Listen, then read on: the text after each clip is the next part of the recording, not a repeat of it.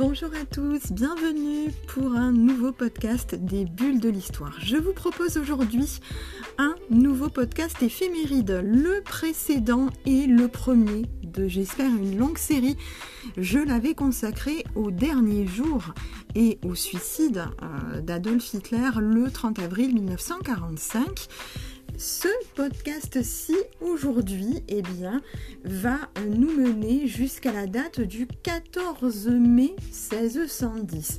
Cette date est entrée dans l'histoire comme celle du régicide le plus connu, le plus représenté presque de toute notre histoire à nous, Français. Je veux bien entendu parler de l'assassinat d'Henri IV, roi de France et de Navarre, par le plus connu de tous les citoyens d'Angoulême de l'époque, François Ravaillac. Alors nous reprendrons ensemble le déroulé de cette journée. Nous allons revenir également sur la personnalité, sur l'histoire de ces deux protagonistes que sont Henri IV, anciennement Henri de Navarre, et François Ravaillac. Et nous terminerons ce podcast en nous posant la question de savoir si l'acte de Ravaillac est bien un acte isolé, un acte pensé uniquement par lui, ou si au contraire cet acte a été pensé et instrumentalisé par des volontés plus hautes. Je vous propose donc de me retrouver le 14 mai 1610 à Paris au matin.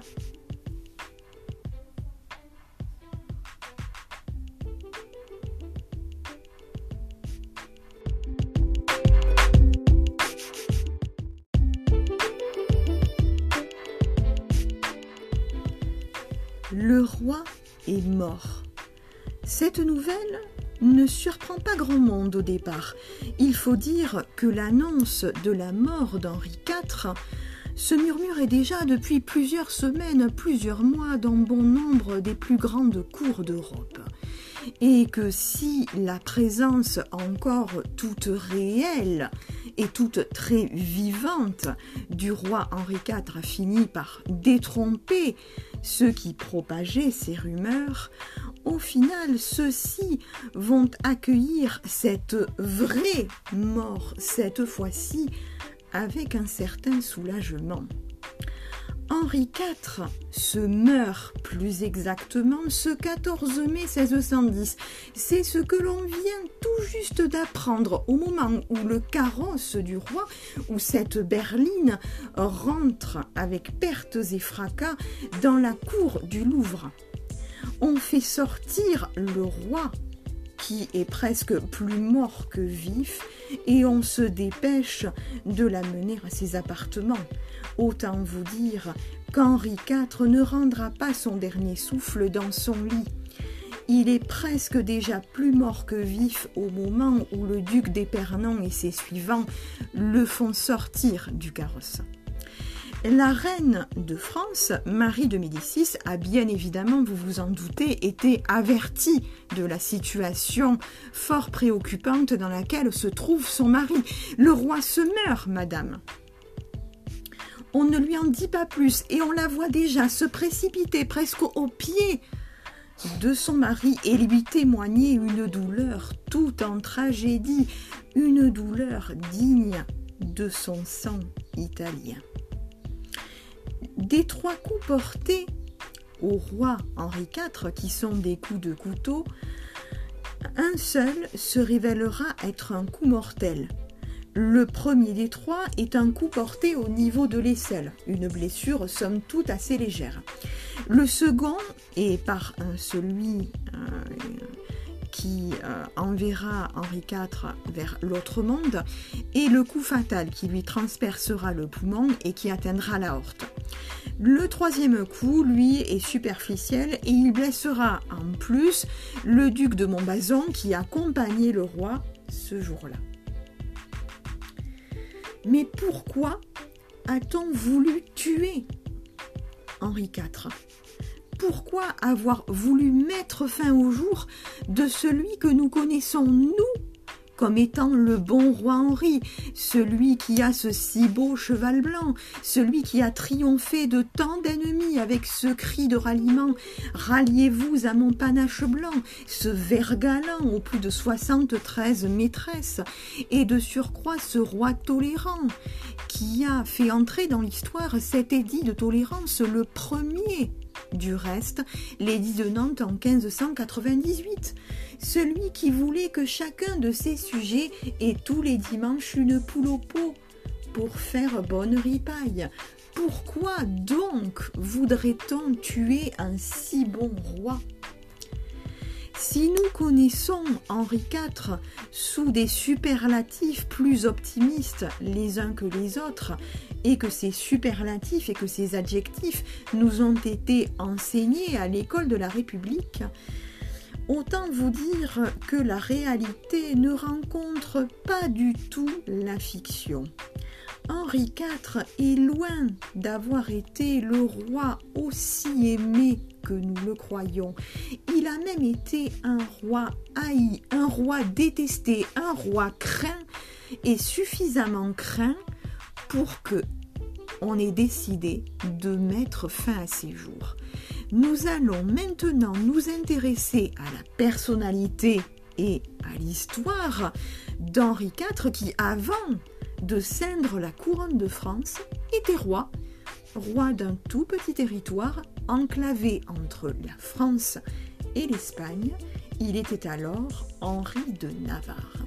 Et nous allons voir que ce Henri de Navarre, ce gascon formal dégrossi, avait un handicap considérable qui allait contre lui pour ceindre la couronne de France et qui allait le rendre détestable aux yeux d'une grande partie de son peuple.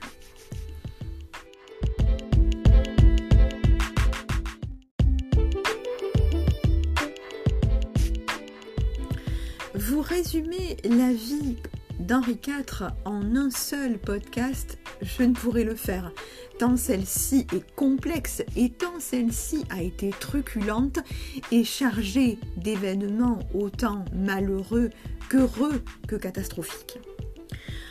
Henri IV, ou devrais-je dire en tout premier Henri de Navarre, est un homme beaucoup plus complexe qu'il n'y paraît. Je me propose de vous en résumer à grands traits les premières années de vie jusqu'à son accession au trône de France et même jusqu'à ces derniers jours, jusqu'à cette tentative d'assassinat. Mais je vous en propose aussi, et je l'espère, d'arriver, de par le fait, à mieux comprendre cette personnalité qui est beaucoup plus complexe que l'on voudrait bien nous le faire croire aujourd'hui. Henri IV n'est pas simplement un coureur de jupons qui ne pense qu'à se vautrer dans le stuc, il n'est pas seulement un gascon formal dégrossi, il est bien au-delà de tout cela. Il est même au-delà de tous les qualificatifs. Il est allé à l'opposé de tous ceux qui ont souhaité lui coller une étiquette. C'est dire s'il est difficile de résumer sa vie et de le résumer même tout court. Pourtant, pourtant, afin de mieux comprendre l'événement qui nous occupe aujourd'hui, c'est-à-dire cette fin, cet assassinat orchestré et mené tambour battant par Ravaillac qui va porter à son encontre ces trois coups de couteau, eh bien, il faut que nous entrions un peu plus dans le privé d'Henri IV, en tout premier Henri de Navarre. Henri, avant d'être roi de France, était déjà roi, mais roi d'un tout petit territoire enclavé entre la France et l'Espagne, un territoire qui porte le nom de la Navarre. À sa naissance, le 13 décembre 1553, Henrique, puisqu'on l'appelle Hensi, Henrique de Navarre, est le fils d'Antoine de Bourbon, qui est prince du sang et qui est cousin du roi de France et de la famille régnante en France à l'époque, comprendre la famille de Valois, famille de Henri II et Catherine de Médicis, et surtout famille de François Ier. C'est quand même important de le préciser. Il est également apparenté, notamment à François Ier, de par sa mère. En effet, Jeanne d'Albret, elle est la fille de Marguerite d'Angoulême, qui est la sœur de François Ier et qui a épousé le roi de Navarre, Henri d'Albret. Et c'est d'ailleurs pour cela que l'on a baptisé le petit garçon Henrik en l'honneur de son royal grand-père. Du reste, Henri n'est pas le premier enfant qu'Antoine de Bourbon aura avec Jeanne. Ses deux précédents petits frères ont connu des fins qui sont absolument monstrueuses. Ils ont été maltraités par leur nourrice et cela conduira à leur mort extrêmement prématurée. Mais ce n'est pas du tout le cas du petit Henri. Henri, il naît mais il ne grandit pas à Pau. Il va partager sa jeunesse entre les divers châteaux de ses parents, que ce soit Nérac, Coaraz, etc. Il est bien évidemment au courant de son rang et il voit aussi son père, notamment, fréquenter régulièrement la cour du royaume de France, fréquenter les palais et notamment le palais du Louvre. Durant ces jeunes années, notre Henri n'est pas du tout prédestiné à ceindre la couronne de France. Pour tout vous dire, on n'imagine pas du tout cela pour lui. Il ceindra, quand ce sera le moment, la couronne de Navarre et il restera donc, comme son grand-père, roi de Navarre. C'est ainsi. Eh bien, les choses vont se passer tout autrement.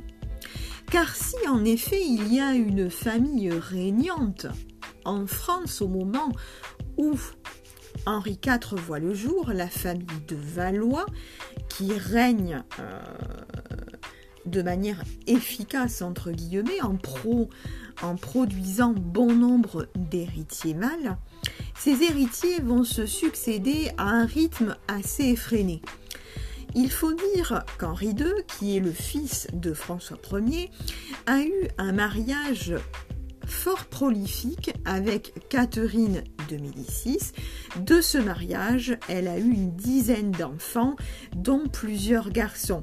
Et chacun de ces garçons va être amené à ceindre la couronne de France.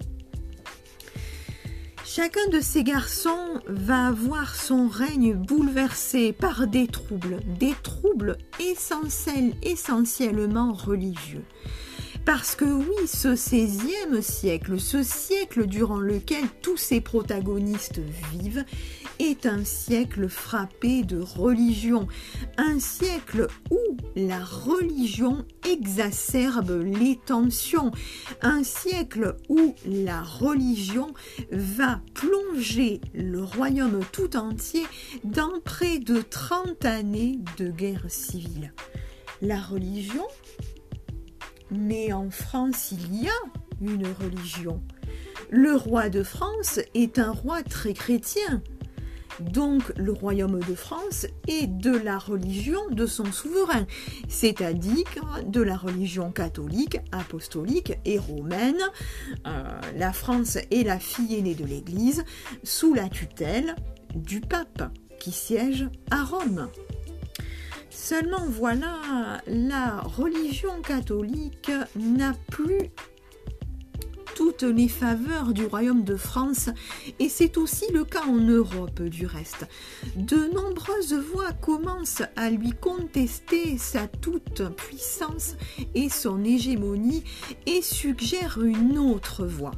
Une voie moins opulente, une voie qui se recentre plus sur les textes fondateurs eux-mêmes. Cette voie, c'est la réforme.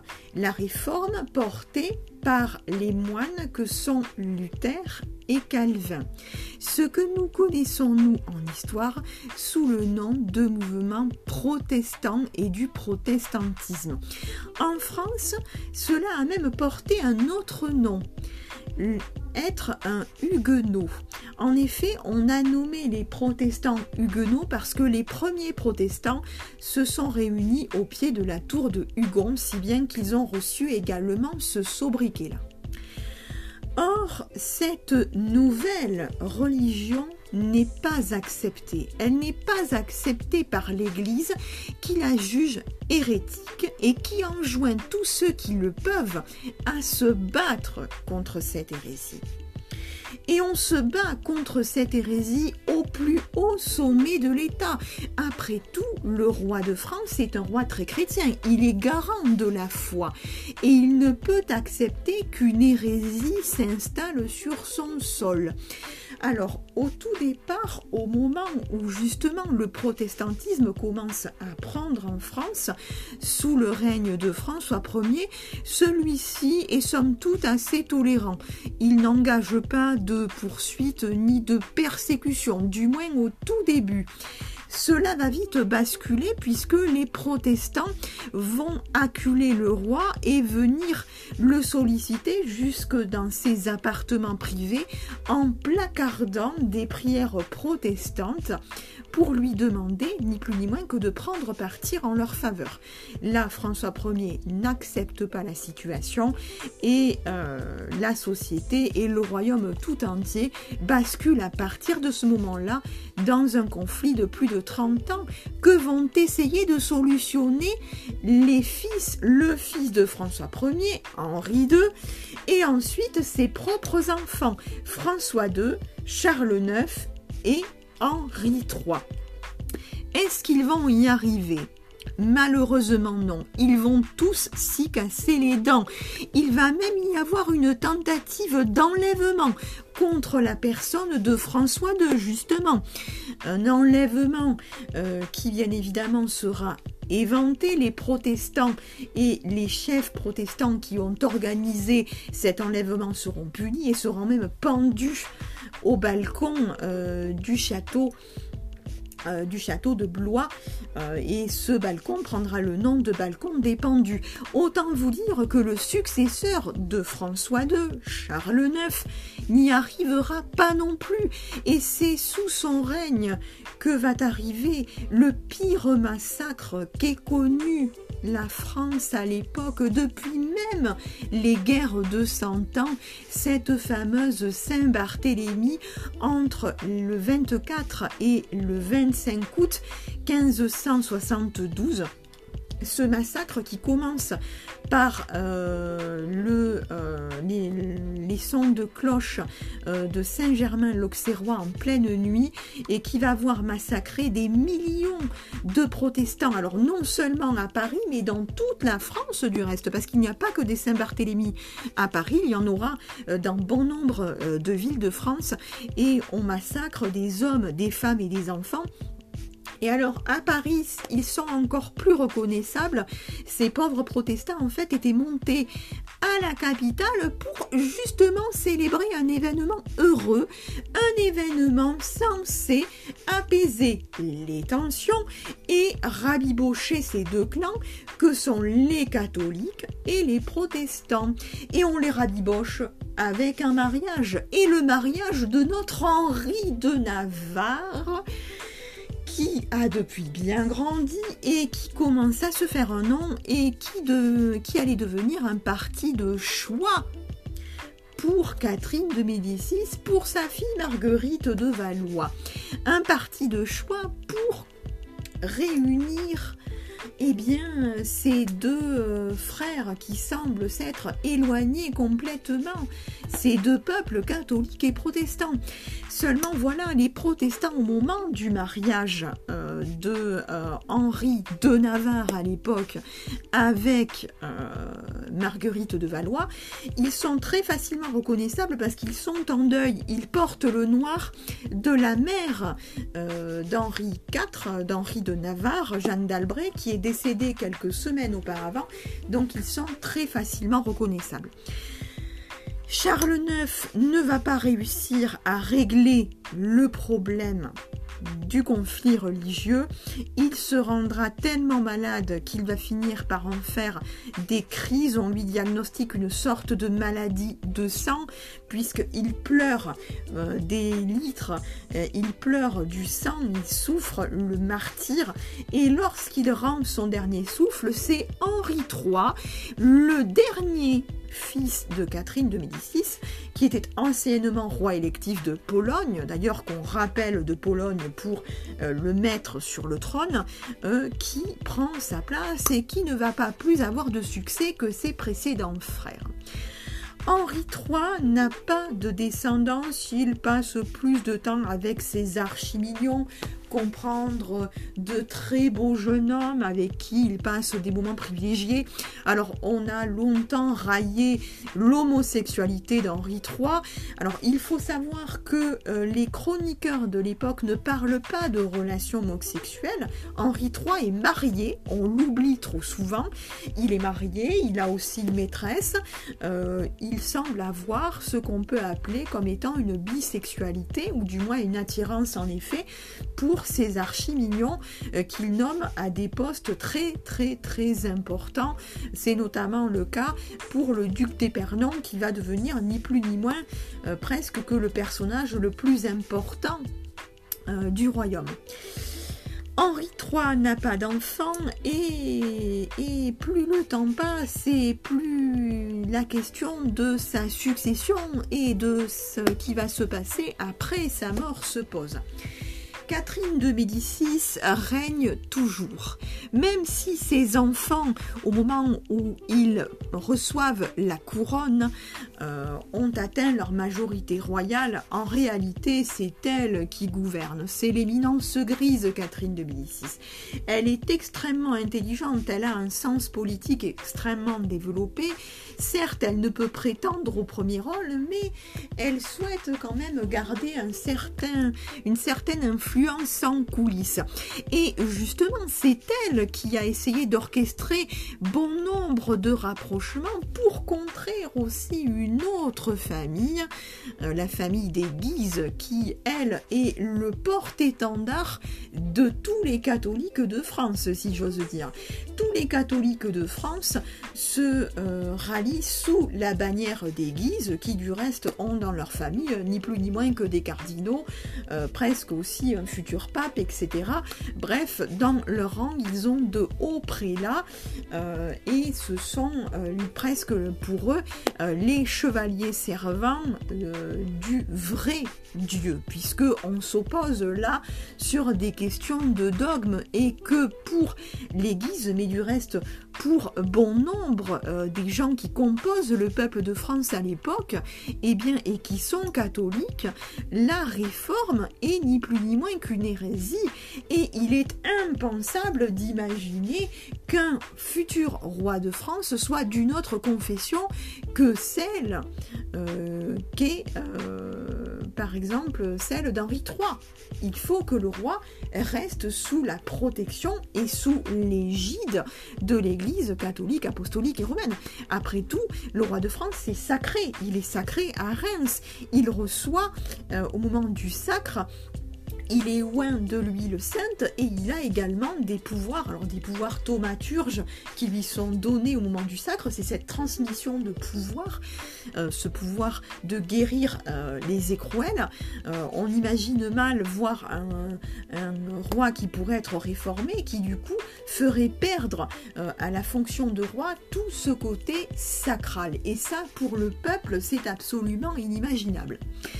Seulement voilà, les Valois n'ont plus d'héritier direct.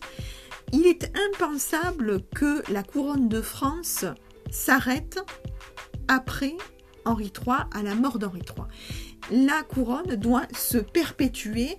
Euh, on en revient au miracle euh, capétien. Avant Hugues Capet, le roi de France était élu. Euh, Hugues Capet était euh, comte de Paris, il a été élu roi de France, on l'oublie bien trop souvent. euh, après lui, il va instaurer cette dynastie des Capétiens avec cette transmission euh, qui se fait de père en fils. Il est impensable que ce système-là soit remis en cause. Et si on n'a plus d'héritier direct, eh bien, on va regarder dans les branches cadettes.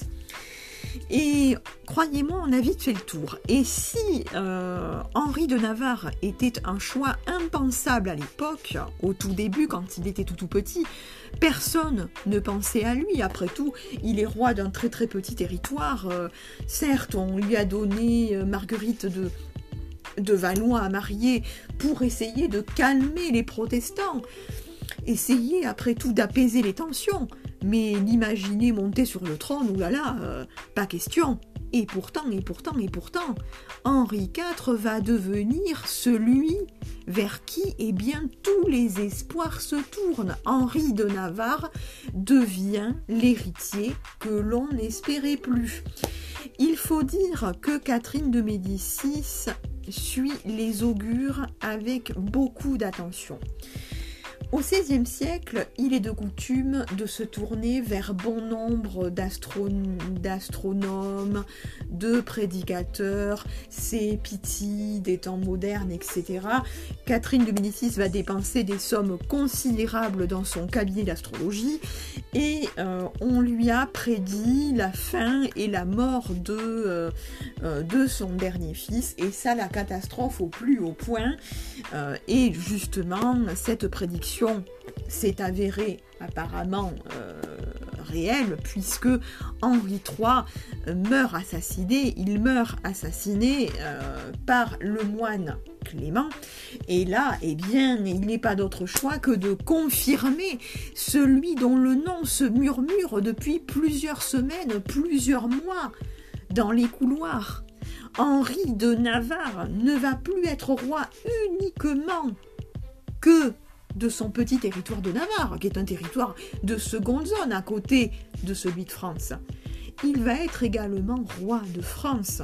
On attend la confirmation par Henri III qui est littéralement en train de mourir là. Hein. Il est lorsqu'il confirme euh, son cousin Navarre et qu'il enjoint euh, les barons et autres seigneurs qui sont présents dans la pièce de prêter allégeance, il est en train presque de rendre son dernier soupir.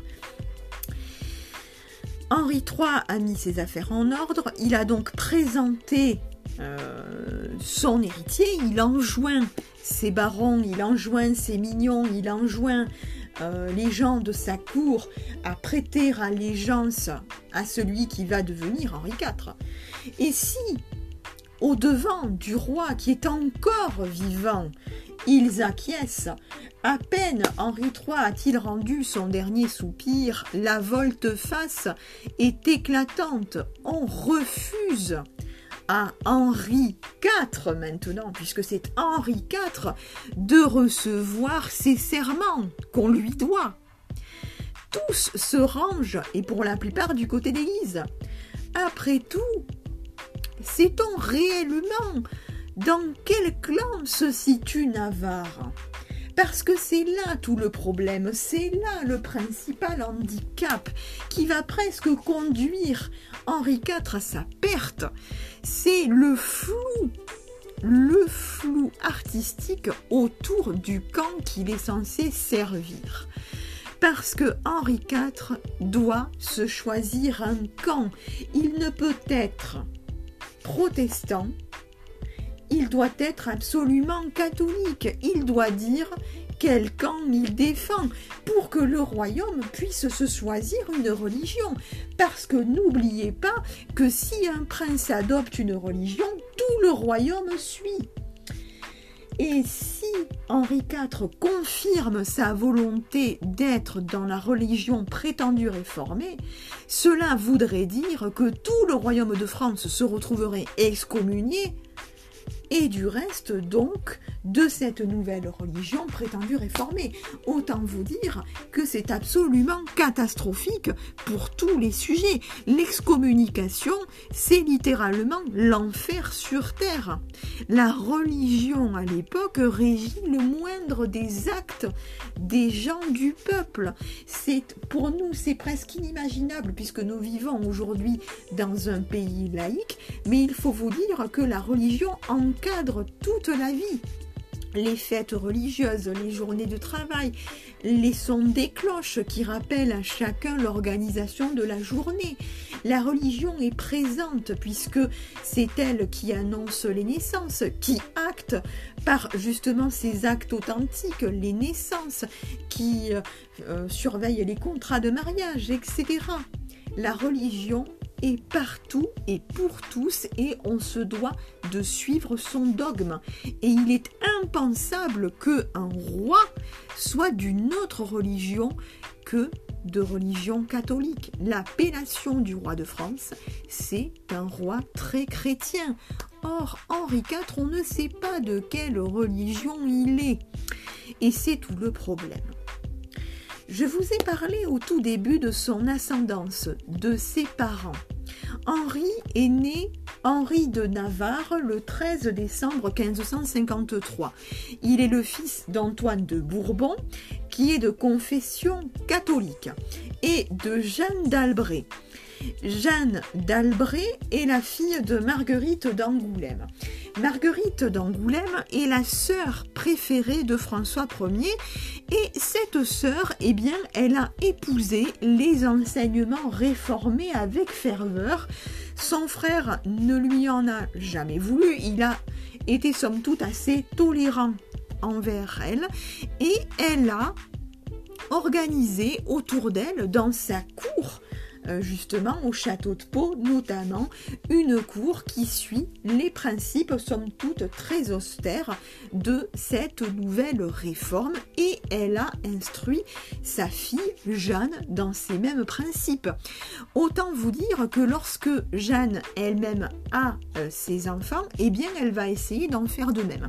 Du reste, elle aura d'autres enfants avec Antoine de Bourbon, mais c'est avec Henri qu'elle va presque le mieux y réussir Henri est très attaché à sa mère, il passe le plus clair de son temps avec elle dans les divers châteaux euh, qu'ils ont, que ce soit à Nérac, à Coaras, à Tartas, etc. Et je dirais qu'il lui voue presque un culte. Tout ce que dit sa mère est euh, presque parole d'évangile et elle va lui faire prêter serment de ne jamais trahir les principes qu'elle va lui inculquer.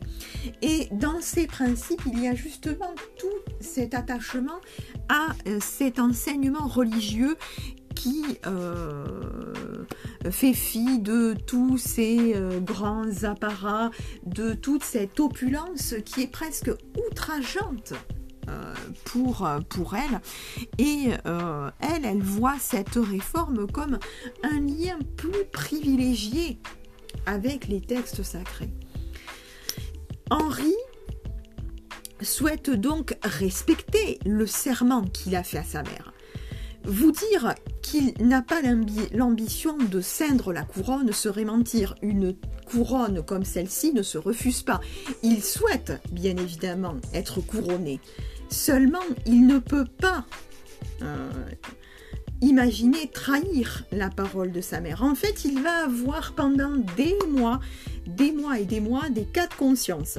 Oh, ce cas de conscience, il va être fort occupé, euh, puisqu'il ne va pas avoir beaucoup de temps euh, pour euh, le régler en profondeur, puisque bon nombre des seigneurs qui lui ont refusé les serments, eh bien, lui ferment la porte de leur ville.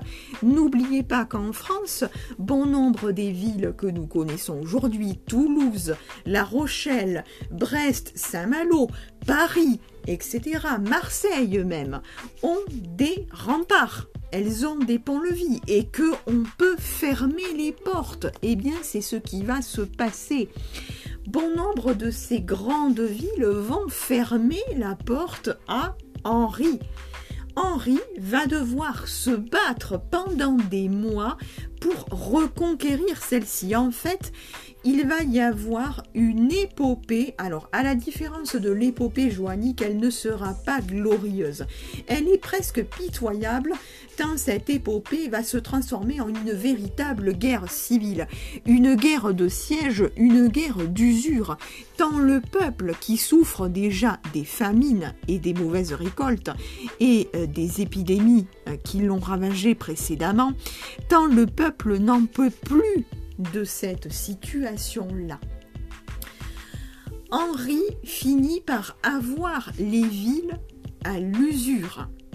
Et à chacune d'entre elles, il promet en effet euh, de se ranger du côté de la religion catholique. Si bien qu'en fait, au moment de la mort d'Henri III, il meurt en 1589. Henri va être sacré le 27 février 1594. Cinq années séparent ces deux dates. Cinq années, c'est pas rien. Imaginez-vous cinq années de bataille, cinq années de combat, cinq années durant lesquelles il va faire six fois volte-face, six fois volte-face, en choisissant de soutenir à un moment le clan protestant, en se revendiquant comme étant huguenot et en faisant du reste basculer de par cette annonce tout le royaume comme étant huguenot, et non, ensuite il choisit de basculer du côté catholique. Henri n'est pas aimé parce que c'est une véritable girouette et que le peuple n'en peut plus de ces guerres de siège, de ces guerres où les villes sont littéralement ravagées par les troupes du roi qui pillent, qui incendient et qui massacrent. Henri IV s'en désole d'ailleurs. Oh, lui, il profite également euh, des jolies jeunes femmes du coin euh, qu'il séduit. Il faut dire euh, qu'Henri IV est un très grand séducteur. Il est couronné, mais il n'est pas couronné à Reims. Il n'est pas couronné à Reims et c'est un pied de nez. Il est couronné à Chartres. C'est la même chose pour son mariage du reste. Lorsqu'il épouse Marguerite euh, de Valois, quelques jours avant cette fameuse Saint-Barthélemy, puisque le mariage a lieu euh, le 18 août 1700,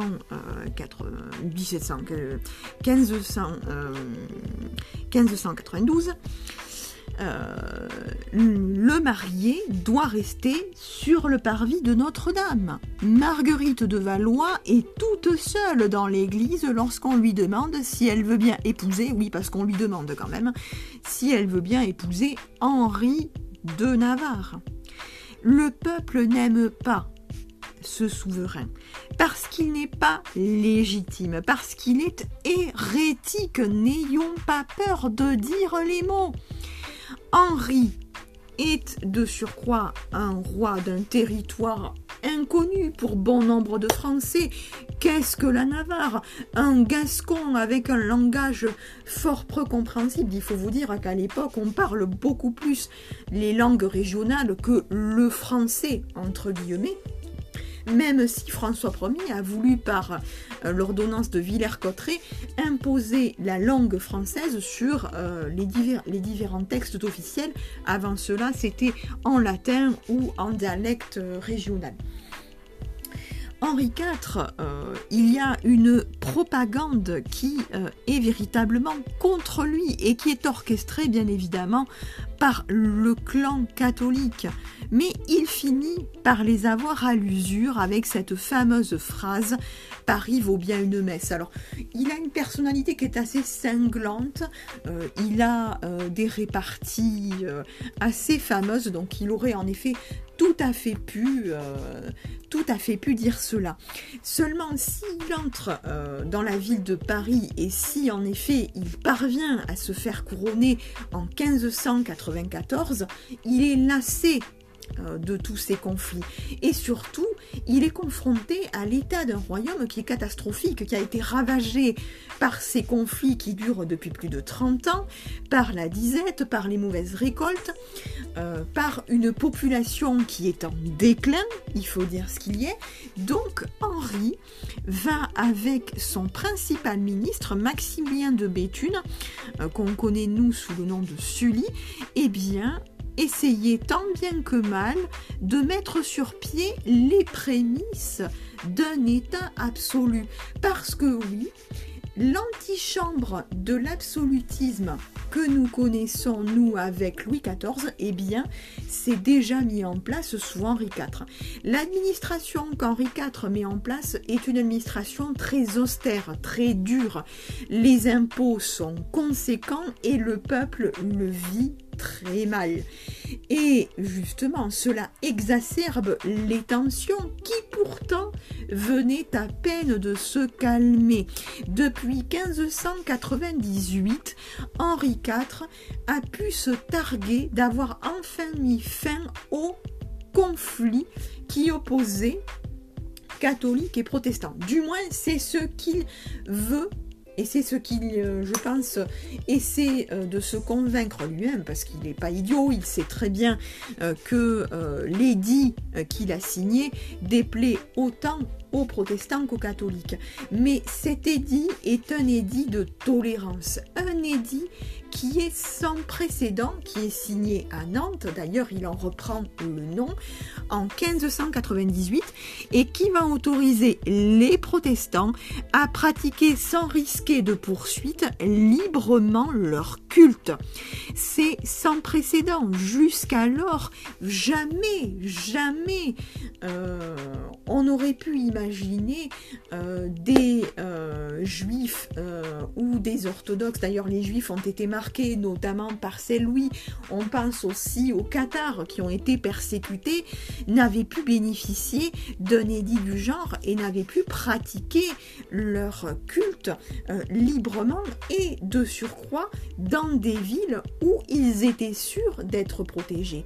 Parce que Henri IV pose aussi euh, dans cet édit des places qui sont des places de sûreté euh, qui vont permettre aux protestants, s'ils se sentent bien évidemment toujours persécutés dans le royaume, et eh bien de venir y chercher du secours. Seulement voilà, l'édit est très mal vécu aussi par les protestants parce que ces places ne sont pas assez nombreuses. Euh, et par les catholiques, vous vous en doutez, puisque cela ne fait que rendre légal ce qui est pour eux une hérésie. Les voix grondent de partout. Et si elles grondent, elles grondent encore plus chez les prélats. Comprendre chez les prêtres, chez les évêques, bref, chez les hautes autorités de l'Église, chez ceux qui vont prêcher la bonne parole de Dieu tous les dimanches et tous les jours, et qui font des au petit peuple pour leur expliquer que ce roi est un roi tyran, un roi hérétique, bref, un roi dont on pourrait se débarrasser sans craindre les feux de Lucifer. Et cela, eh bien, les prêtres, les évêques ne se cachent pas. On le dit haut et fort, tant le roi est contesté, tant le roi est craint. Il est craint parce que il est un roi euh, un roi avec une politique austère, comme je l'ai dit, mais il est craint parce qu'il est en train de préparer une guerre, une guerre comme on n'en a plus vu depuis longtemps.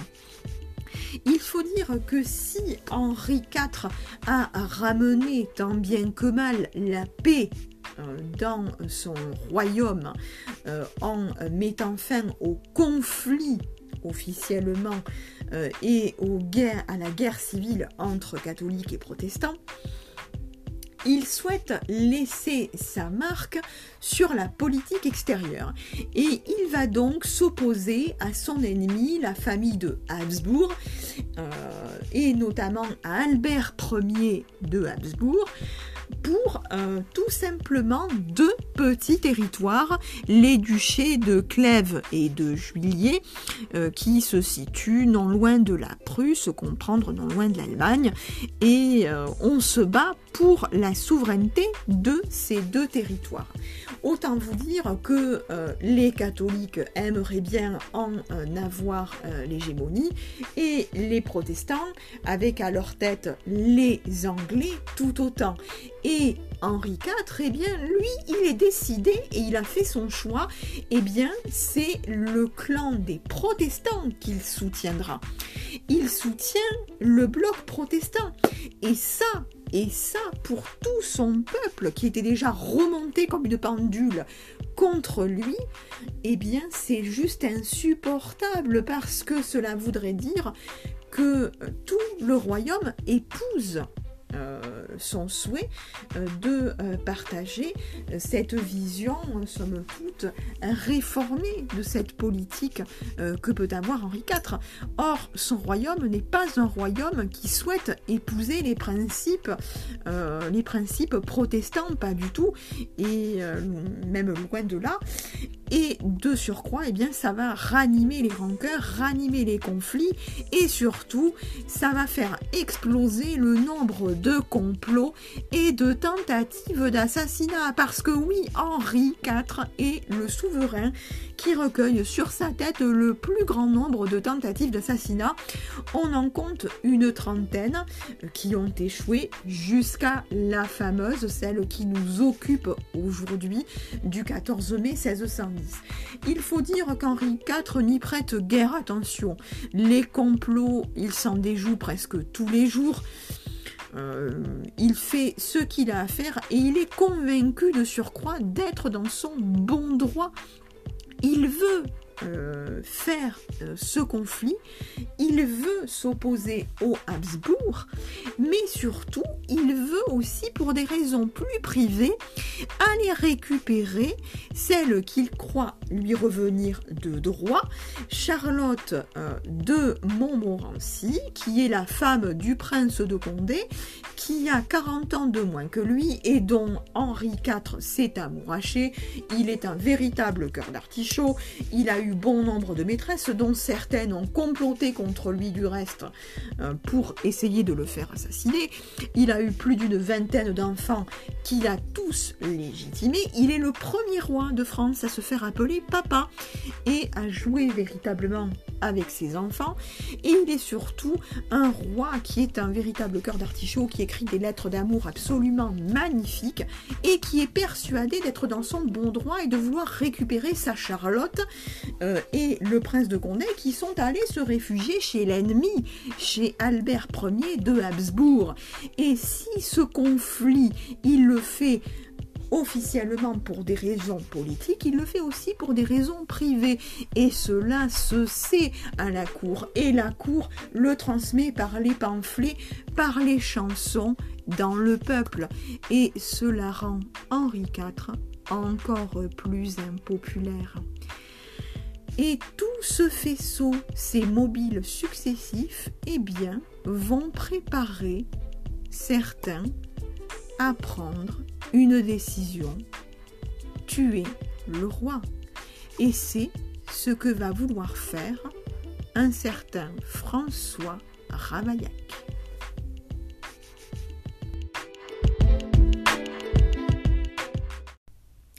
Intéressons-nous maintenant régicide.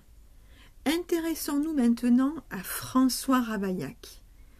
Imaginait-il qu'en portant ces trois coups de couteau à Henri IV, il allait entrer dans l'histoire comme le régicide le plus connu de tous les temps? C'est peu probable. Et pourtant, à peine sa besogne achevée, il ne se dérobe pas. Il reste là, droit. De toute sa hauteur, il toise tous ceux qui l'approchent avec un regard haineux, prêt à le lyncher sur place, prêt à lui faire payer l'acte le plus ignoble de tous, avoir tué le roi. Mais pourquoi Ravaillac a-t-il fait ce geste? Avait-il un grief privé contre Henri IV Henri IV lui avait-il fait quelque offense? C'est ce que nous allons essayer de comprendre maintenant. François Ravaillac est le cadet par rapport à Henri IV. En effet, il est né en 1577 à Angoulême. Il est le fils de Jean Ravaillac. Celui-ci occupe le poste de greffier, un poste qui permet à la famille de prétendre à un train de vie confortable et d'être en relation continue et d'avoir des échanges réguliers avec la bonne société de la ville d'Angoulême. Du moins jusqu'à ce que les penchants du père de Ravaillac, un peu trop centrés vers l'alcool et les autres liqueurs, ne les poussent à la porte presque d'une extrême pauvreté. L'enfance de Ravaillac n'est donc pas une enfance déclassée, une enfance à la marge de la société, pas du tout. La famille a des contacts. Ravaillac reçoit une bonne instruction. Et dès son plus jeune âge, il semble que sa destinée soit d'entrer dans les ordres. De tous les enfants de Jean Ravaillac, François est celui qui clame haut et fort que sa destinée est d'être un chevalier de Dieu. Il est dès son plus jeune âge soumis à des crises, des crises qui s'apparenteraient à des crises d'épilepsie ou des crises de schizophrénie. Il voit des hosties ensanglantées, il a des visions qui lui font voir des archanges et d'autres grands personnages célestes. Et ces visions, il ne les garde pas pour lui. Il va les raconter au prélat d'Angoulême, qui lui accorde une écoute certes bienveillante, mais qui ne vont pas prendre de décision à son endroit. Ravaillac a eu une enfance, somme toute, assez malheureuse. Il n'est pas en marge, comme je l'ai dit, mais il n'a pas connu de parents aimants. Son père administrait plus de coups que de tendresse, et sa mère, elle, subissait la chose. La religion a donc été pour lui une sorte de secours, de bouée de sauvetage. Et lorsque vient pour lui le moment de faire un choix de carrière, il n'a pas trop de temps pour réfléchir. Il décide donc de rejoindre le rang des jésuites. L'ordre des jésuites est un des ordres monastiques les plus stricts il soumet donc sa candidature aux jésuites et ceci lui donne une fin de non-recevoir. Il faut dire que la personnalité très exaltée de Ravaillac ne leur plaît pas, pas plus que ses fameuses visions et ses crises.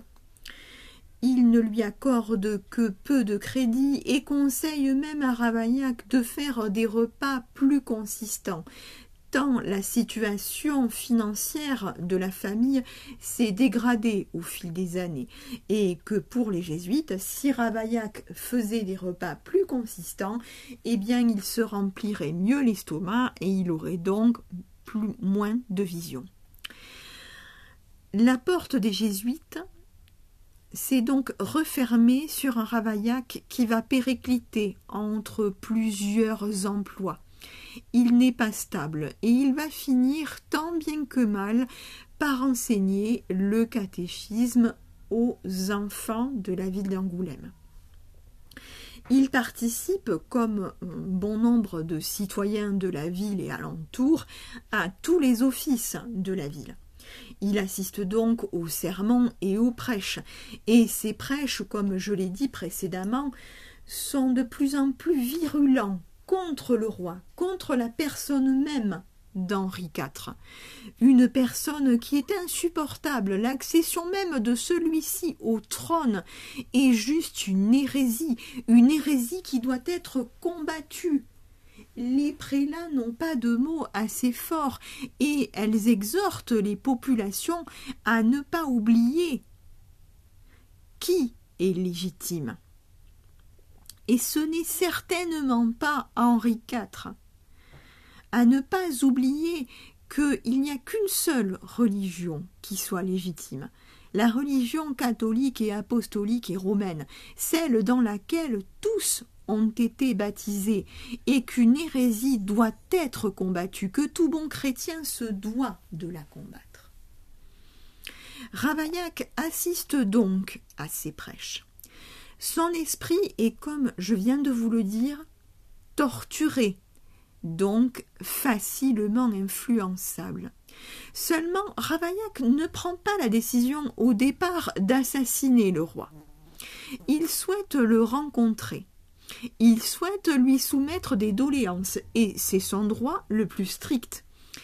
La personne du roi est très facilement accessible à l'époque que ce soit au Louvre ou dans les diverses résidences où il se trouve, le roi est, assez, accessible à ses peuples qui peuvent lui soumettre des doléances dans l'espoir de recevoir ensuite quelques charges ou quelques places.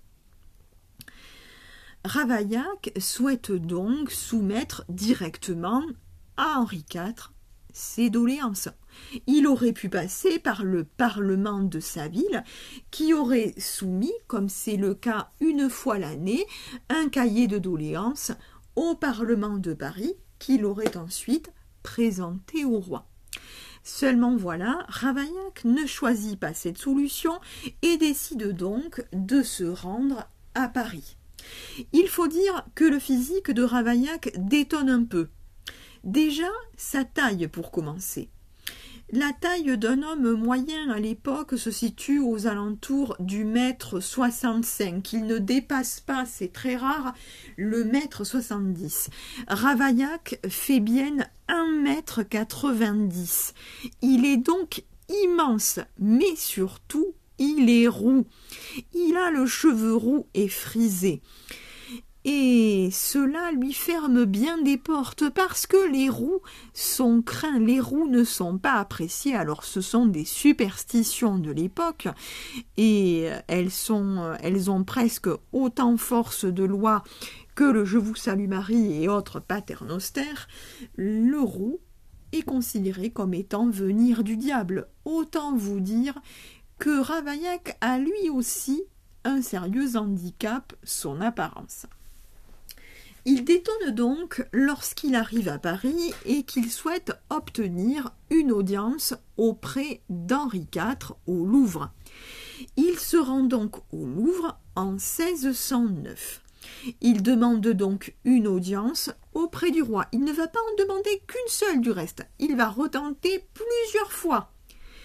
Seulement voilà, la garde rapprochée d'Henri IV ceux qui deviendront plus tard pour Louis XIII ses mousquetaires, eh bien, repoussent Ravaillac et refusent qu'il approche du roi. Le roi ne veut pas le recevoir, qu'on lui dit. Et peu importe si au final c'est faux, parce qu'en effet, Henri IV n'aurait jamais refusé de recevoir qui que ce soit. Seulement voilà, Ravaillac prend la chose au premier degré et le vit très mal, et cela ne va le faire que le conforter. Il était prêt à laisser une chance à Henri IV, une chance de s'expliquer. Il espérait même le convaincre, le convaincre d'abandonner tout soutien envers les protestants, le convaincre d'être un peu moins intransigeant, d'une politique moins dure envers le peuple, le convaincre tout simplement de rejoindre le giron de Notre-Dame, de l'Église romaine, de revenir dans le droit chemin. Mais là, Henri IV refuse de lui accorder une audience. Mais pour qui se prend-il après tout? Lui qui défend ce qui semble être une hérésie Ravaillac n'a pas voulu comprendre que ce refus ne provenait pas d'Henri IV directement. Je vous ai expliqué les origines très rurales d'Henri IV, et ces origines qu'on a bien souvent moquées en le faisant passer pour un gascon mal dégrossi, à l'accent impossible, qui sent fort du gousset, qui mange très mal, qui préfère la compagnie des paysans à celle des gens de cour, eh bien, cela aurait dû appeler le souvenir de Ravaillac et lui faire se dire que c'était impossible qu'il lui refuse, puisque Henri IV est plus à l'aise avec les gens de terroir, qu'il aime au contraire boire un bon cours et manger de bonne chair avec les gens simples, parce que ceux-là ne jouent pas de rôle et ne vont pas essayer de le manipuler, de lui soutirer quelques promesses de mariage ou autre territoire par quelque mignonnerie que ce soit. Mais non. Ravaillac préfère y voir là la volonté d'un roi encore plus tyrannique qui refuse même d'écouter un simple de ses sujets, le plus simple de tous même. Comment cela se peut-il? Les rois de France ont toujours eu jusque-là su écouter les simples, écouter ceux qui se disent être même des prophètes, comme Jeanne d'Arc par exemple, et cela a amené le royaume de France à pouvoir reprendre la main, à même des réjouissances. Cela a amené le royaume de France au firmament, au plus haut de ce que pouvait être un royaume à l'époque à être le plus grand royaume d'Europe. Mais non. Henri IV refuse de recevoir Ravaillac. Et peu importe si c'est une parole qu'on lui rapporte, peu importe si elle ne vient pas de lui directement, Ravaillac en a assez. Il va donc prendre la décision de tuer le roi. Mais avant de confirmer ce geste-là, il veut être sûr que son âme sera préservée. Parce que autant pour Abaillac que pour tous ses contemporains, mettre ses enfers en ordre au moment de son trépas est essentiel. Il est impensable que l'âme reste au purgatoire ou même pire qu'elle aille en enfer ou dans les limbes. Il faut que l'on puisse s'assurer du paradis. Et comment s'assurer du paradis lorsqu'on commet un meurtre alors alors que dans un des dix commandements euh, que Moïse a quand même ramené euh, du mont Sinaï, il y a dit, il est dit tu ne tueras point. Oui. Mais cela est différent si on tue un roi tyran, lui rapporte un prélat. Mais par contre, il faut que cela soit un acte isolé, il ne faut pas que cela soit commandité, pas du tout. Une fois que Ravaillac a été assuré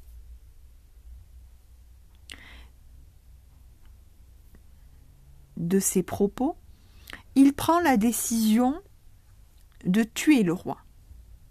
Il prend cette décision parce qu'il sait qu'il y a des complots tout autour du roi. Et il est d'ailleurs au fait de ces complots parce qu'il a dans ses connaissances des domestiques qui travaillent justement pour ceux qui les orchestrent, que ce soit le duc d'Épernon, un ancien archimignon d'Henri III, qu'Henri IV ne supporte pas, et à qui il retire tout toutes les charges qu'Henri III lui avait données. La seule qui ne lui a pas enlevé, c'est le gouvernement de la ville d'Angoulême.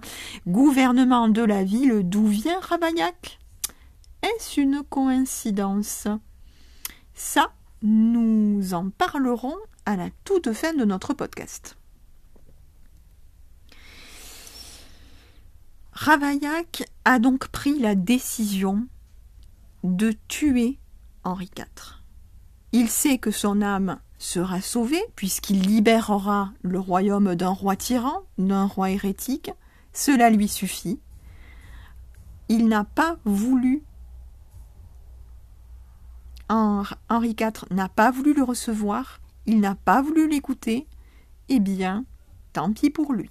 Sa décision est prise, maintenant reste à guetter le moment propice, et ce moment va arriver ce fameux 14 mai 1610.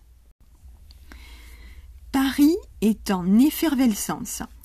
La capitale du royaume est en train de revêtir ses plus beaux atours ce 14 mai 1610.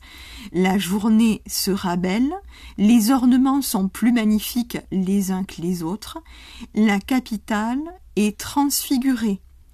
On oublierait bien vite qu'il y a encore quelques mois, elle était sujette à tant de troubles. Ce temps-là semble révolu, Maintenant, c'est le temps des réjouissances. Réjouissances pour le couronnement et surtout l'entrée triomphale de la reine Marie de Médicis, seconde épouse du roi Henri IV. Oui, parce que, seconde épouse, parce que Henri IV a fait annuler son mariage avec Marguerite de Valois, puisque ce mariage n'avait pas donné d'héritier, que les deux époux de surcroît ne s'entendaient pas. En effet, autant l'un que l'autre euh, n'a donné euh, de réelles chances à ce mariage de fonctionner, ils sont aussi volages l'un que l'autre, extrêmement jaloux, surtout pour l'un, et, et c'est non négligeable, le royaume de France avait besoin bien évidemment d'un ventre pour assurer la pérennité de la dynastie et d'espèces sonnantes et trébuchantes pour remplir les caisses du royaume qui en avaient bien besoin. La princesse Marie de Médicis concourt donc à ces deux objectifs lorsqu'elle épouse Henri IV. Un premier mariage par procuration est fait en Italie, et le second mariage euh, est fait et euh, elle ne peut pas être couronnée parce que les dépenses seraient trop conséquentes. Elle va donc être couronnée ce, euh, en ces journées du 14 mai 1610 et donc on doit préparer la capitale à la recevoir, à faire son entrée, une entrée triomphale. La ville est donc en pleine effervescence. Ce 14 mai 1610 au matin, Henri IV apprend que son principal ministre avec lequel il s'entretient tous les jours, Maximilien de Béthune, qu'on connaît nous sous le nom de Sully, est cloué au lit par une grippe. Il est donc impossible à Sully de se rendre euh, au Louvre pour y tenir audience quotidiennement, comme il le fait avec Henri IV tous les jours. Henri IV est très attaché à son ministre. Il faut dire qu'ils ont les mêmes points de vue, un caractère somme toute assez semblable. Bref, ce sont deux personnalités qui s'apprécient et qui surtout se respectent. Il est un des membres de cour qu'Henri IV respecte le plus et dans lequel il a le plus confiance. Ce n'est pas pour rien que Maximilien de Béthune d'Issully est le principal ministre d'Henri IV. Henri IV apprécie donc tellement son ministre qu'il décide de se rendre à son chevet. Non, non, non, non, non, pas besoin d'une grande escorte comme il en utilise pour euh, ses déplacements quotidiens. Une escorte légère de quelques, gardes, quelques gardes devrait suffire. Et puis le duc d'Épernon et le duc de Montbazon en profiteront pour l'accompagner. La reine Marie de Médicis est bien évidemment prévenue de la chose. Le roi quitte donc d'un fort bon caractère et de fort bon matin le Louvre en prenant la direction du domicile de Sully. Aujourd'hui, Paris est un Paris très 19e siècle, le Paris que nous voyons avec ses grands boulevards que l'on doit au baron Haussmann. Le Paris d'Henri IV est un Paris très différent. C'est un Paris moyenâgeux, un Paris avec des rues médiévales, des rues très étroites, très souvent encombrées par des échoppes, par des marchands, par des charrettes. est encore plus encombré puisque bien évidemment, comme je viens de vous le dire, on se prépare à mettre en place des ornements plus beaux les uns que les autres pour l'entrée pardon, de la Reine Marie. Et c'est justement afin de vérifier que tout soit fait correctement que durant le trajet, eh bien, Henri IV en profite pour faire tirer les rideaux de la voiture. De cette voiture à cheval et de regarder que tout soit comme il le souhaite. Il fait très chaud en plus du reste. Dans la voiture, il y a donc Henri IV, il y a également le duc d'Épernon et le duc de Montbazon. Le duc d'Épernon est en train de faire la lecture euh, à Henri IV qui a oublié ses bésigues, comprendre l'ancêtre de nos lunettes. La rue de la Ferronnerie est en approche. On est donc tout près du domicile de Sully, il y a, il est à une rue, quasiment. Tout, tout, tout près donc. Seulement voilà, la rue est extrêmement encombrée par des marchands, du reste, mais par une charrette qui bloque littéralement le passage. Alors les gardes enjoignent euh, le marchand en question et les marchands de faire place pour le roi. On s'active à déblayer le passage on s'active tellement que l'on ne remarque pas une personnalité atypique, on ne remarque pas un personnage qui détonne. Il fait bien deux têtes de haut de plus que tous les autres hommes présents. Il a le cheveu roux, ondulé, qui lui arrive en une sorte de carré, la barbe bien fournie. Il est là, planté au milieu de la place et il voit le carrosse du roi qui semble être arrêté pour une période indéterminée. Ce personnage commence à s'approcher. Il accélère le pas pour finir par monter sur le marchepied, brandir son couteau et frapper un coup, deux coups, trois coups. À la vitesse de l'éclair, Ravaillac vient de poignarder mortellement Henri IV. Les gardes ont à peine le temps de finir de dégager la rue et de se rendre compte de ce qui se passe. Bien évidemment, le duc d'Épernon et le duc de Montbazon hurlent à l'assassinat. On a voulu tuer le roi. Il a tué le roi. Et que fait Ravaillac? Se serait-il dérobé? Aurait-il lâché son couteau? Serait-il parti comme on aurait pu s'y attendre après tout? Pas du tout. Ravaillac reste là, roide, droit. Il ne bouge pas. Au contraire même, il harangue la foule. Il hurle qu'il a tué l'hérétique, qu'il a libéré la France du roi tyran. Il est fier de son acte. Seulement voilà, la foule ne lui répond pas par des clameurs, par des hurrahs, par des bravos. C'est une foule haineuse, une foule en colère, une foule qui s'apprête à le lyncher. Mais le duc d'Épernon l'en décourage. Stop Et les gardes devront répondre de la vie de Ravaillac. Escortez-le à l'hôtel de Retz.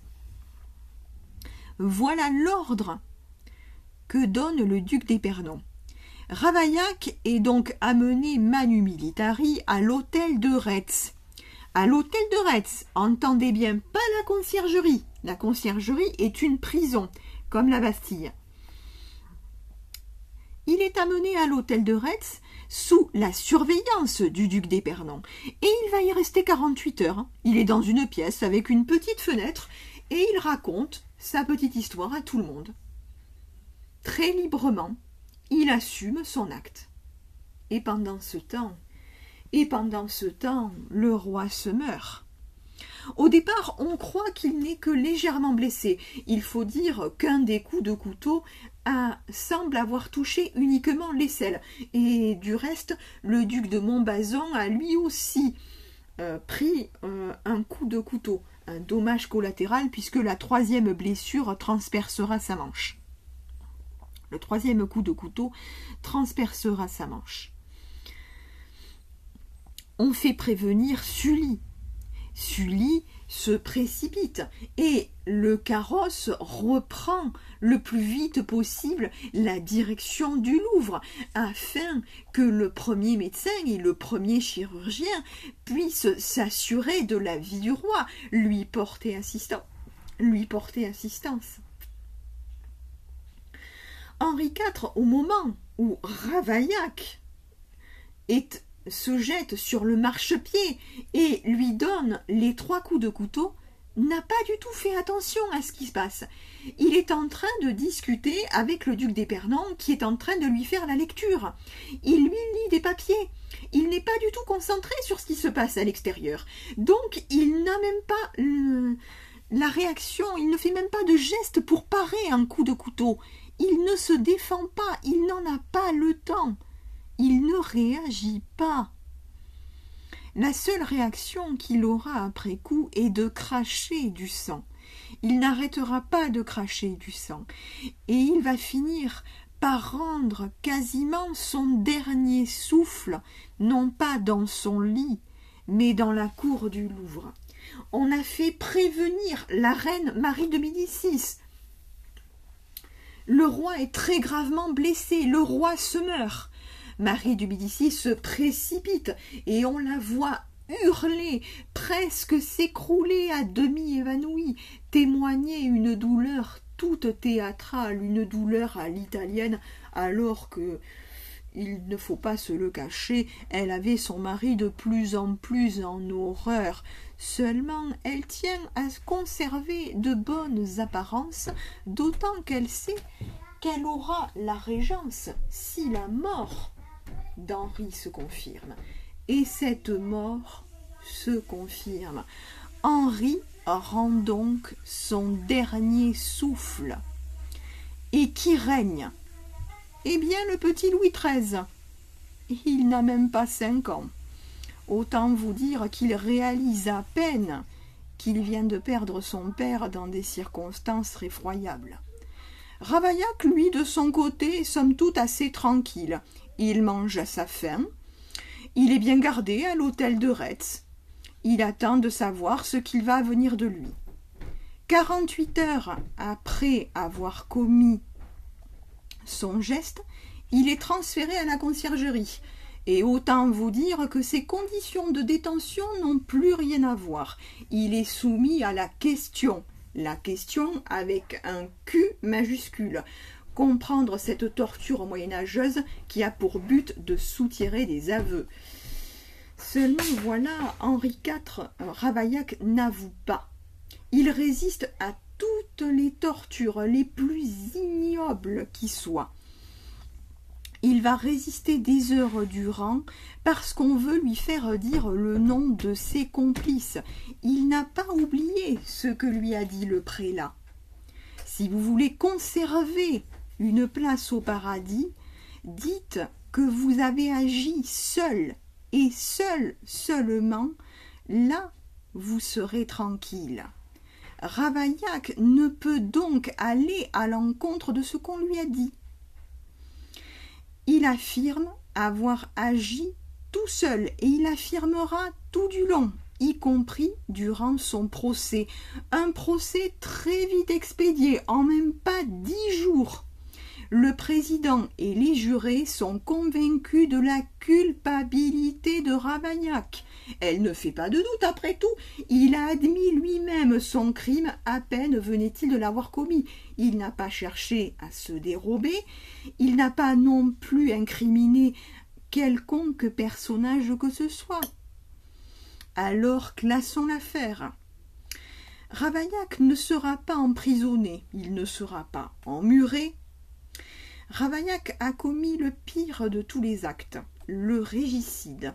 On ne tue pas un roi sans subir un supplice en conséquence. Et le supplice pour le régicide est le pire de tous. Écartelé vivant en place de grève.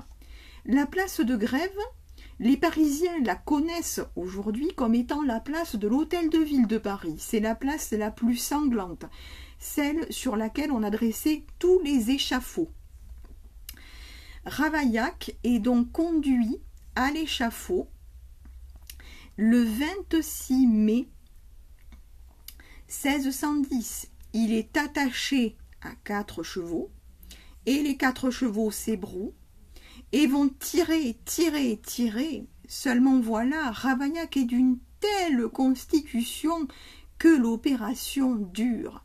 Je vous laisse imaginer l'horreur, autant pour lui que pour la foule présente. L'opération finit par se terminer par le concours d'un Parisien qui rajoute un cheval supplémentaire. Les membres de Ravaillac sont récupérés pour être lynchés et ensuite brûlés. La foule ne supporte pas l'acte du régicide. Oh, certes, le peuple a détesté son roi. Henri IV a été haï, il a été craint de son vivant. Mais il reste néanmoins le père, il reste cette figure protectrice du roi de France. C'est toute la symbolique auquel les Français de l'époque sont extrêmement attachés. Alors des messes pour Henri IV, il va y en avoir. Et le mythe du bon roi Henri va commencer quelques semaines après son décès, Marie de Médicis ne va pas s'y tromper. Elle va commander à un artiste italien et à d'autres un cycle de peinture sur son mari, mais aussi sur elle, pour la mettre en avant, elle, comme étant la grande régente, parce que c'est à elle, Marie de Médicis, que va revenir maintenant la régence du royaume. Mais ceci est une autre histoire. Et que va-t-il advenir de la famille de Ravaillac? Eh bien, ils vont devoir changer de nom. Leurs biens vont leur être retirés. Il existe toujours des Ravaillac à Angoulême, du reste, mais ils ne portent plus ce nom-là. Ravaillac, par ses trois coups de couteau, a fait entrer Henri IV dans l'histoire, non pas comme un tyran, non pas comme un hérétique, mais comme un martyr. Il a fait entrer Henri IV presque comme étant l'égal du grand Saint Louis. Henri IV et Ravaillac sont entrés dans l'histoire ce 14 mai 1610. Seulement, voilà, nous pouvons nous demander si vraiment Ravaillac y est entré de son propre chef ou si il y a été poussé. Ravaillac est donc le régicide, celui qui a commis l'acte le plus innommable de tous, tuer le roi. Il a toujours affirmé autant durant sa détention à la conciergerie, à l'hôtel de Retz, durant euh, les séances de torture euh, qu'il euh, supporte courageusement, durant son procès, notamment face au président de Harley, qu'il avait agi seul. Mais est-ce vrai? Ravaillac a-t-il réellement agi seul? Où a-t-on guidé sa main? A-t-il été l'instrument, le bras armé d'autres personnalités? Les rumeurs de complot ont couru. Déjà dès le vivant d'Henri IV, bon nombre de complots sont déjoués. Des complots auxquels participent certains grands du royaume, parmi lesquels le duc d'Épernon, qui y participe avec une des maîtresses d'Henri IV. Henriette d'Antrague, celle-ci n'a pas supporté qu'Henri IV récuse la promesse de mariage qu'il lui avait faite. Promesse de mariage faite pour qu'il puisse coucher avec elle. Et cela, elle l'a très mal vécu, d'autant qu'elle souhaite, elle, mettre sur, sur le trône de France leur fils, Henri Gaston. Alors elle complote, elle complote avec le duc d'Épernon, ce favori d'Henri III, de petite noblesse, fils de notaire qu'Henri IV déteste, et qu'il a gardé parce qu'il sait qu'il faut garder ses ennemis au plus près de lui pour mieux les contrôler. Et il a retiré du reste, il ne se fait pas aimer du duc d'Épernon, en retirant euh, presque toutes les charges qu'Henri III lui avait octroyées. Il lui laisse le gouvernement d'Angoulême. Et qui est né à Angoulême? Sinon Ravaillac Ravaillac a pu avoir dans ses connaissances bon nombre des domestiques liés notamment au duc d'Épernon, liés aussi à Henriette d'Antragues. Et justement, une de ces domestiques, eh bien, a écrit tout cela dans un manifeste. Oh, ce manifeste a été contesté. Cette domestique a été emmurée pour avoir écrit cela. Elle se nomme Catherine d'Escoman. Sa peine, sa peine de prison à vie, elle la doit pour la raison officielle à un abandon d'enfant. Mais la réalité semblait tout autre. Elle était au courant des accointances entre Ravaillac, le duc d'Épernon et Henriette d'Entragues. Elle était tout aussi au courant des voyages fréquents de Ravaillac, du logement qu'il a pu avoir par ces accointances-là. Elle a essayé, d'après ses dires, de prévenir non seulement Marguerite de Valois, l'ancienne épouse, d'Henri IV, mais jusqu'à la reine elle-même. Elle n'a eu que des fins de non-recevoir. Alors, les historiens, jusque-là, n'ont guère pris au sérieux les dires de Catherine d'Escoman, la faisant passer pour une mythomane en mal de notoriété. Le manifeste qu'elle a écrit existe. On peut le lire et je vous engage à le faire parce que sa version est loin très loin d'être fantasque. Ravaillac avait un esprit extrêmement faible, un esprit influençable, un esprit torturé et pétri de religion. Il n'était donc pas difficile pour le duc d'Épernon ou Henriette d'Entragues d'en faire leur bras armé.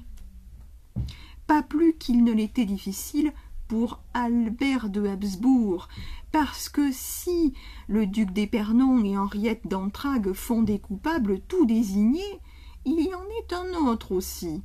Et je vous laisse soin de chercher dans les archives et vous les trouvez. Eh bien, Albert de Habsbourg, lui aussi, avait de quoi vouloir faire taire Henri IV. La mort du roi était pour lui le moyen d'arrêter ces conflits concernant la succession quant au duché de Clèves et de Julier et de mettre un terme une fois pour toutes à cette guerre qui fait peur à tant de monde, à cette guerre qui n'était plus qu'une question de jours et d'heures. Pour la version officielle, celle que nous connaissons tous, Henri IV a été assassiné Ravaillac. Ravaillac a pris la décision tout seul. Il a supprimé celui qui était pour lui un roi tyran, un roi hérétique, parce qu'il n'avait pas su, Henri IV, lui, s'exprimer de manière claire sur la religion et sur sa religion. C'est la version officielle, celle que nous connaissons tous. Maintenant, si vous souhaitez vous faire votre propre version, vous pouvez aller chercher le manifeste de Catherine d'Escoman, vous pouvez aller chercher dans les archives les dépêches des émissaires d'Albert de Habsbourg et vous faire votre propre avis.